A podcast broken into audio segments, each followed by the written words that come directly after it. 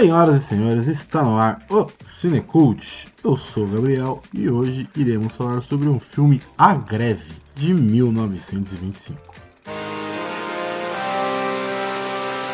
Para começar, vamos passar nossa ficha técnica aqui. Filme A Greve, eu não vou saber falar o nome em, em russo. Staka. É, deve ser algo assim, muito mais. A pronúncia é muito, muito melhor, né? Enfim. Filme dirigido pelo gigante Sergei Einstein, Sergei Mikhailovich Einstein. É, enfim, é esse cara aí. É um cara muito conhecido, muito reconhecido pela, pela, pela, pelos filmes que ele fez, pelas teorias de cinema que ele criou, né? É um filme soviético, de, ele tem 82, ele tem uma hora e vinte ali mais ou menos, um pouquinho mais. É um filme bem, bem, bem diferente de assistir. Mas vamos lá, vamos, vamos dar um contexto aqui. É, o filme ele narra.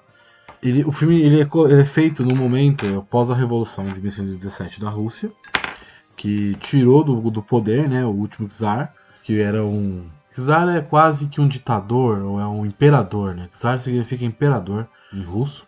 E aí esse imperador foi destituído desse poder e o um novo governo socialista liderado pelos bolcheviques foi iniciado a partir desse momento. E esse governo que acabou dando início ao que União Soviética, que durou até 91.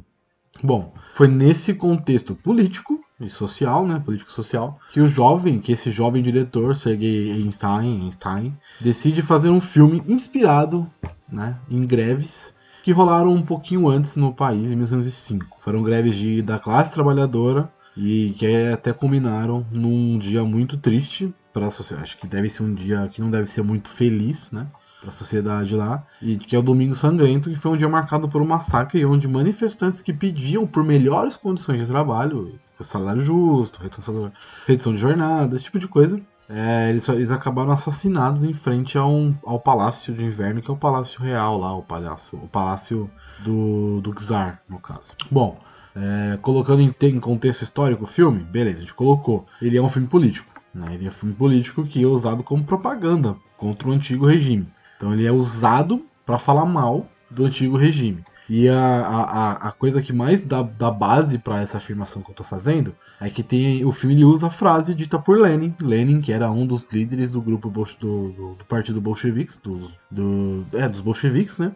Que é a força da classe trabalhadora é a organização. Sem organização das massas, o proletariado não é nada. Organização é tudo. Ser organizado significa unidade de ação, unidade da atividade prática. É, que bolche, os bolcheviques eram um partido dos trabalhadores, né, digamos, certa forma, assim, colocando em, em contexto muito, muito simpli, simplista, ele era o grupo, o Partido dos Trabalhadores, né? Enfim, ele, então nesse contexto político e social do que a Rússia vivia, o filme foi feito, né, para contar a história de como era antes, durante o, o reinado do czar eu não vou lembrar o nome agora, gente, desculpa. Mas era o último Czar. E, enfim, a história, a história que, esse, que o diretor coloca pra gente foi. Ele dividiu em seis capítulos, né? Eu acredito que não era para ser um filme, ou seriam seis mini-filmes, né?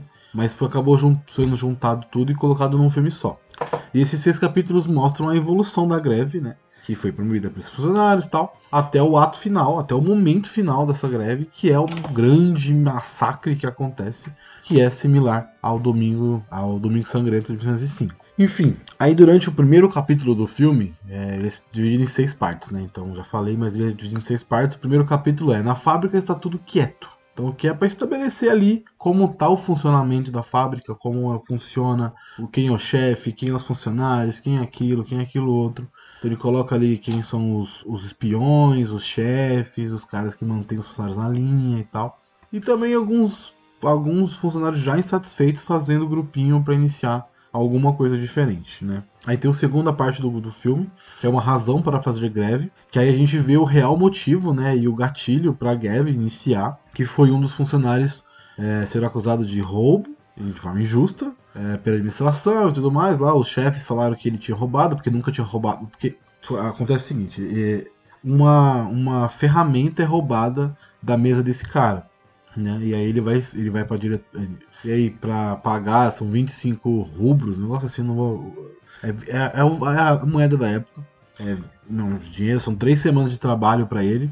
E aí ele vai falar pro, pro ele vai falar pro chefe, lá, pra administração da empresa que aconteceu. E aí os caras falam, ah, nunca teve roubo, talvez quem tenha roubado seja você. Então, e aí o cara, tipo, ele é acusado desse, desse roubo e não curte muito, né? Porque além dele não conseguir provar, né, que ele não é a pessoa que roubou, é, os caras não estão acreditando na palavra dele, né? E aí o que, que ele faz? Ele decide se matar, tirar a própria vida dentro da empresa. E aí a galera que tá ali, ele deixa uma carta falando, ó, oh, eu fui acusado justamente, tal, mas não tem como provar e tudo mais, enfim. Ele, ele fala pros, pros, pros, pros outros funcionários o que aconteceu. E aí sim é o grande momento da, da, da, da baderna interna, né? Eles criam uma bagunça gigante, né? E, e tentam liberar os outros funcionários, enfim. E aí sim é início da, da, da, da greve mesmo. E aí depois vem o terceiro capítulo que é A Fábrica Perde Força. Eu tô falando os nomes porque é legal, porque o nome tá, ele é bem. Ele é bem.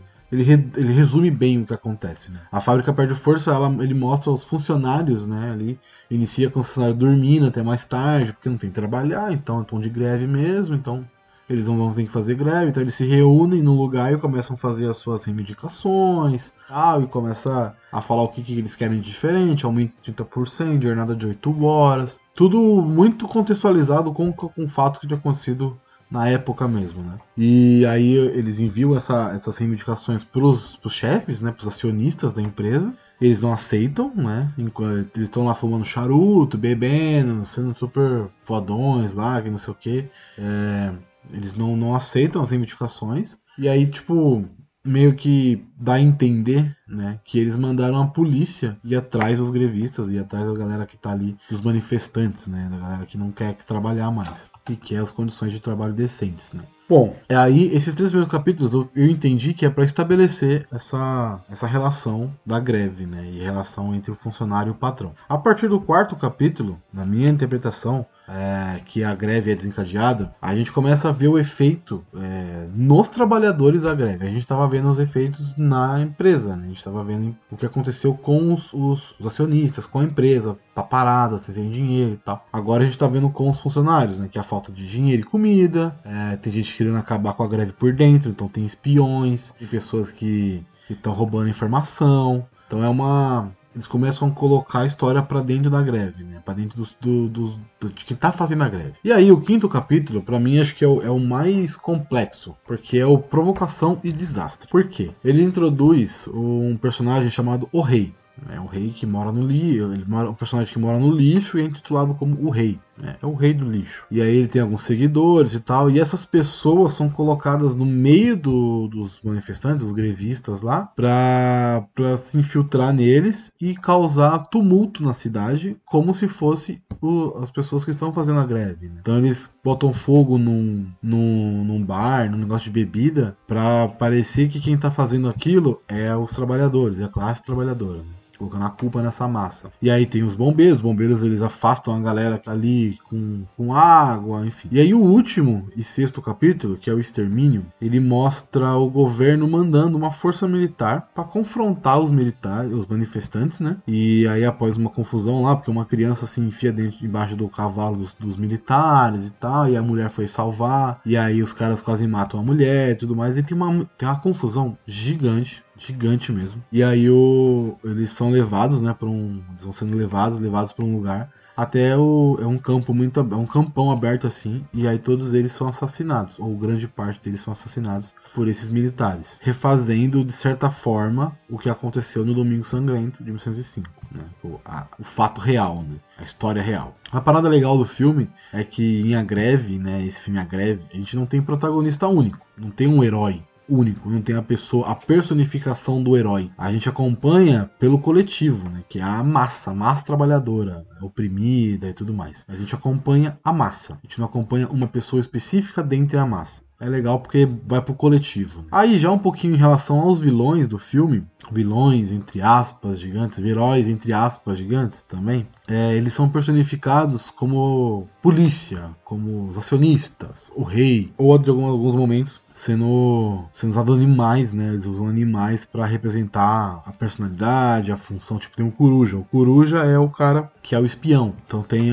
cada um tem a sua função ali. É legal isso, achei bem maneiro. E aí, dando esse contexto aqui bem legal, o diretor utilizou técnicas inovadoras, muito inovadoras. Ele criou uma metodologia de cinema, um estilo de montagem novo, né? Ele faz um ritmo acelerado, uma edição com sobreposição de imagens ali e tal. Principalmente numa cena muito legal, que é a cena final do filme, que quando a gente tá vendo lá os trabalhadores, legal entre aspas, tá gente? Legal de a montagem, tá? A cena em si não é legal, mas a, a, a montagem é legal. É, a, a, cena final, enquanto a gente tá vendo os, os, trabalhadores sendo assassinados e tudo mais, a cena é intercalada, né? É cortada por, por um gado, por uma vaca, por um boi, acho, sendo abatido. E aí eles estão fazendo a junção e dando uma metáfora naquele momento para, pô, ó, a gente está sendo assassinado aqui e o gado também, a gente está sendo gado, está sendo, tá sendo tão assassinado quanto um animal. É isso, né? Está sendo abatido, sem dó, sem pena, como se essas pessoas que mandassem, né, fossem numa cadeia alimentar, da cadeia alimentar seja no nível superior, né? Então quem está abaixo não faz diferença morrer ou não. É bem essa a mensagem, assim. Mas assim, é um filme político, um filme histórico, que pode ser muito visto como propaganda de governos e lados políticos aí enfim, direita, esquerda, socialista,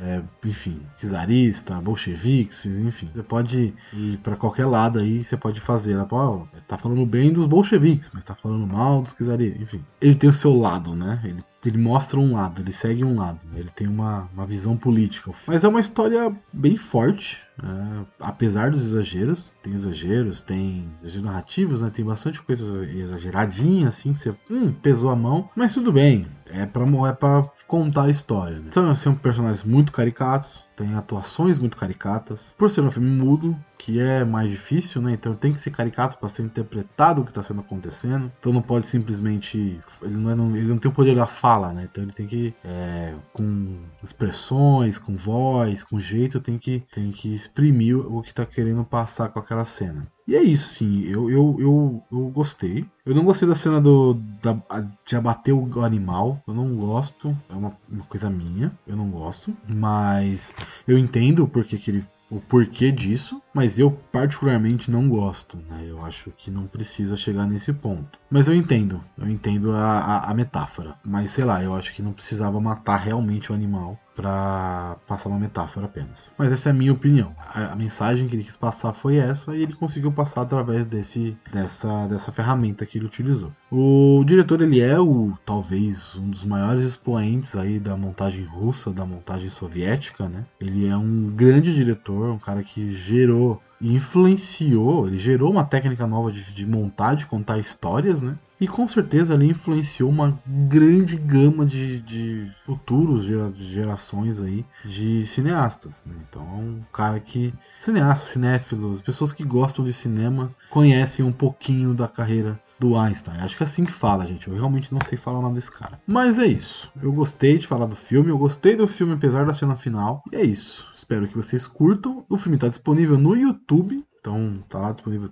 de graça no YouTube. Espero que vocês curtam, assistam. E é isso. E também curtam os episódios que estão saindo lá no Cinecult. Sigam a gente aqui no Spotify, no seu agregador favorito. E sigam a gente também nos, nas redes sociais, que são arroba Cinecult Podcast. E aqui no, e aqui no, no Spotify, no seu agregador, Ola Podcast, Orelo, enfim, qualquer um que você utilizar. Segue a gente aí que é importante para nós. Belezinha, pessoal? É nós. Até a próxima. Tchau!